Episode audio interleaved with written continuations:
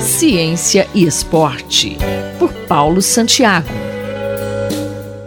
Você já pensou se fosse possível prever com uma precisão muito alta o que pode acontecer em uma partida de futebol? É o que um grupo de pesquisadores, com a participação do professor Paulo Santiago, está desenvolvendo.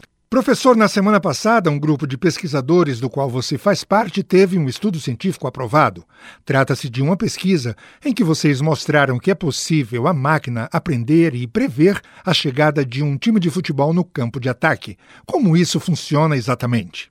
Olá, ouvintes da Rádio USP. É isso mesmo, na semana passada tivemos um artigo científico aprovado na revista PLOS ONE. Ele foi encabeçado pelo professor Ulisses Dias, da Faculdade de Tecnologia da Unicamp de Limeira, e conduzido pelo seu aluno de mestrado, Leandro Estivo. No estudo, realizamos uma forma de aprendizado de máquina baseado em redes neurais convolucionais profundas, onde extraíamos as métricas dos jogadores em campo elas eram transformadas quadro a quadro numa representação denominada de grafo de ritmo visual, e dessa forma, a rede neural convolucional, que é um tipo de inteligência artificial, ela conseguia predizer com 5 segundos de antecedência a chegada da equipe adversária no campo de ataque. Isso se torna muito importante porque é possível que métricas sejam utilizadas para determinação de desempenho, para construção de melhores modelos de treino e até mesmo para entender melhor a dinâmica de jogo.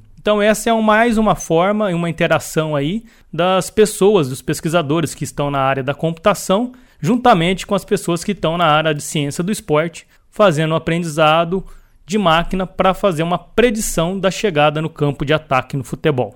Professor, então era possível predizer o ataque da Croácia contra o Brasil na Copa do Mundo e evitar o gol no final da prorrogação? Quais são as limitações do estudo e os direcionamentos futuros?